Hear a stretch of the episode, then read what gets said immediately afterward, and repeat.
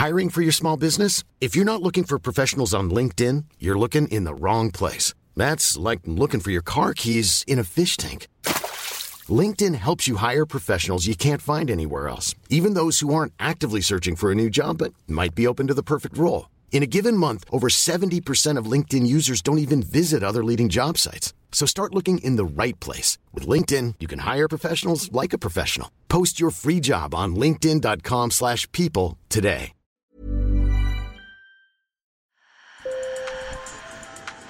Bonjour. Hello. Hola. Marhaba bikoum. Sur le fil, Le podcast d'actu de l'AFP. des nouvelles choisies pour vous sur notre fil info. On a tous en tête les images traumatisantes d'otages aux mains des groupes armés. La prise d'otages, c'est devenu au début des années 2000 une arme classique des relations internationales. Elle permet aux ravisseurs de faire chanter les États, de gagner en visibilité et de se financer, à en faire oublier les prisonniers d'État, plus caractéristiques de la guerre froide. Eh bien, figurez-vous que ces otages d'État, le plus souvent occidentaux, sont de plus en plus nombreux dans des pays comme la Chine, l'Iran, le Venezuela ou la Russie, et ils deviennent de véritables leviers de négociation. C'est un casse-tête pour les gouvernements occidentaux, puisque s'ils négocient, ils marchent dans le jeu, et s'ils ne le font pas, ils peuvent être accusés d'abandonner les leurs. Pour en parler, je suis allée voir ma collègue du service international Delphine Tuitou, qui a mené l'enquête sur ce thème, et j'ai appelé l'expert Étienne Digna, qui prépare à Sciences Po une thèse sur les otages. Sur le fil.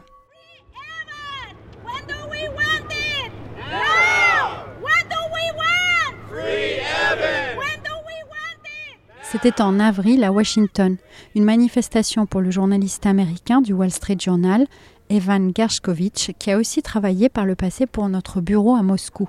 Il est détenu depuis fin mars en Russie et accusé d'espionnage. Selon le chercheur Étienne Digna, auteur d'un livre sur les otages dans les relations internationales, La rançon de la terreur, il y a de plus en plus de cas. Euh, évidemment, euh, à mesure que les relations se durcissent entre les Occidentaux, disons, parler au sens large, et euh, d'autres puissances, euh, tous les moyens sont bons, y compris euh, les moyens les plus coercitifs. Dans le cas de l'Iran, fait, vous avez eu une, en gros une, résurgence de ces euh, arrestations à partir des années euh, 2008-2010. Pour, pour ce qui est des Russes, euh, afin de prendre un, autre exemple, évidemment, on observe que la, la résurgence des tensions, donc à la fois avec l'Ukraine et avec le bloc occidental, les a conduits à, à opérer beaucoup de beaucoup d'échanges de prisonniers, avoir recours à beaucoup d'échanges de prisonniers, à la fois sur le front, mais aussi avec euh, avec euh, euh, les Américains. C'est un moyen de dire qu'on a toujours un pouvoir de nuisance et qu'on est toujours un acteur avec lequel il faut euh, il faut compter. Lundi, cinq Irano-Américains ont été libérés par Téhéran, mais pas sans contrepartie. Washington a aussi libéré cinq Iraniens et a débloqué 6 milliards de dollars de fonds iraniens qui étaient gelés dans le cadre de sanctions. Une décision critiquée notamment par les opposants au régime qui craignent que cet argent ne lui apporte un bol d'oxygène précieux. Écoutez le porte-parole pour la sécurité nationale de la Maison-Blanche, John Kirby, qui s'en défend en assurant que ces fonds ne pourront servir qu'à titre humanitaire. Iranian people. The Iranian people will be the beneficiaries of, the, of these funds, not the regime. The regime C'est le peuple iranien qui va profiter de cet argent, pas le régime. Il n'aura pas accès à cet argent et il ne décidera pas de son utilisation. uh, uh, and they have no direct access to it. Fin décembre 2022, la Chine, l'Iran, la Russie et le Venezuela regroupaient 80% des cas d'arrestation d'Américains jugés arbitraires selon la fondation James Foley. La France aussi est concernée. On ignore le nombre exact de prisonniers français, mais on sait que quatre sont en Iran. Et Paris parle clairement d'otages d'État. Ma collègue Delphine Tuitou s'est penchée sur le sujet. Je dirais qu'il y a peut-être plusieurs types euh, d'otages, mais avec des profils un peu, avec des profils qui sont similaires et qui se retrouvent. Donc on a les touristes. Et là, on s'aperçoit que c'est une, c'est facile d'utiliser cet argument parce que on peut à tout moment dire, euh, il a pris des photos, il a filmé, c'est pour s'en servir, c'est pour euh, comploter contre l'État. Delphine m'a cité notamment le cas de Benjamin Brière, arrêté en Iran en 2020 et libéré trois ans plus tard, en mai cette année. On avait dit qu'il avait été arrêté alors qu'il prenait euh, euh, des, des, photos via un drone sur une zone qui était interdite aux touristes. Et en réalité, il s'agissait pour lui, il, il s'est fait arrêter dans son van au milieu de la nuit. Donc il y a aussi beaucoup de désinformations qui circulent au moment de l'arrestation parce qu'il faut que cette arrestation soit rendue crédible. Sur les quatre prisonniers français aujourd'hui détenus en Iran, au moins trois faisaient du tourisme. Le couple d'enseignants formé par Cécile Collère et son compagnon Jacques Paris et Louis Arnaud, un consultant dans le secteur de la banque. Une quatrième personne, dont l'identité n'a pas été révélée, est également détenue mais il y a deux professions qui sont particulièrement ciblées selon Delphine. J'ai envie de parler des journalistes et des chercheurs, c'est-à-dire que par définition, quand on est journaliste ou quand on est chercheur, on va chercher de l'information. Et il est très facile après de dire que ces mêmes journalistes et ces mêmes chercheurs ont donné des informations aux services de renseignement, que ce soit services de renseignement français, services de renseignement américains et autres. Pour les familles, c'est un calvaire. L'image des otages est écornée, mais on leur demande souvent de souffrir en silence et de laisser faire les diplomates. Ce fut le cas pendant presque un an de Blandine Brière, la sœur de Benjamin Brière, prisonnier en Iran qui a été libérée cette année. Écoutez ses déclarations, elles remontent à mai 2021, c'est quand elle a décidé de prendre la parole. Le Quai d'Orsay nous a demandé de, garder le silence pour, pour essayer d'arranger les choses euh, euh, rapidement.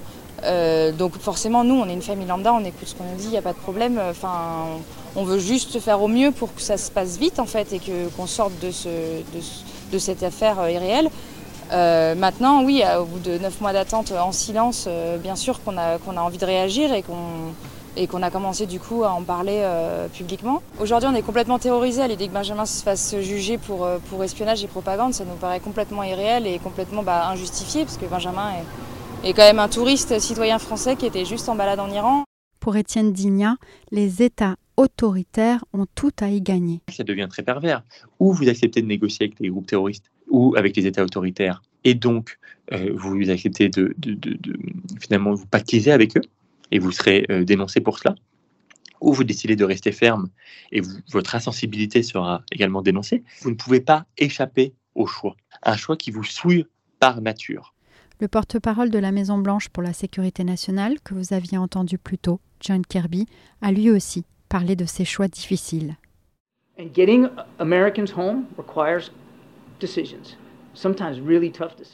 Ramener les Américains à la maison implique des décisions difficiles.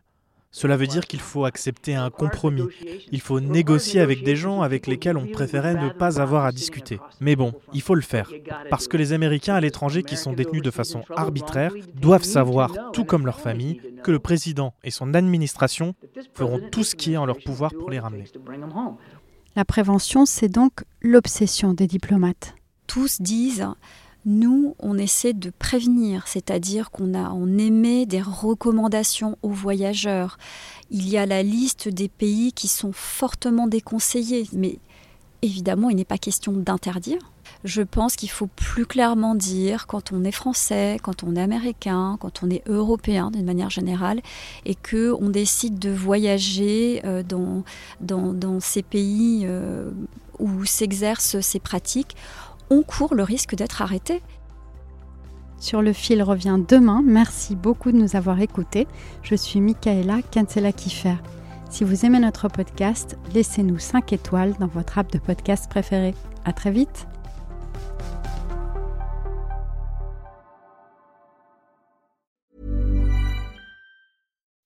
When you make decisions for your company, you look for the no-brainers. If you have a lot of mailing to do, stamps.com is the ultimate no brainer. Use the stamps.com mobile app to mail everything you need to keep your business running with up to 89% off USPS and UPS. Make the same no brainer decision as over 1 million other businesses with stamps.com. Use code PROGRAM for a special offer. That's stamps.com code PROGRAM.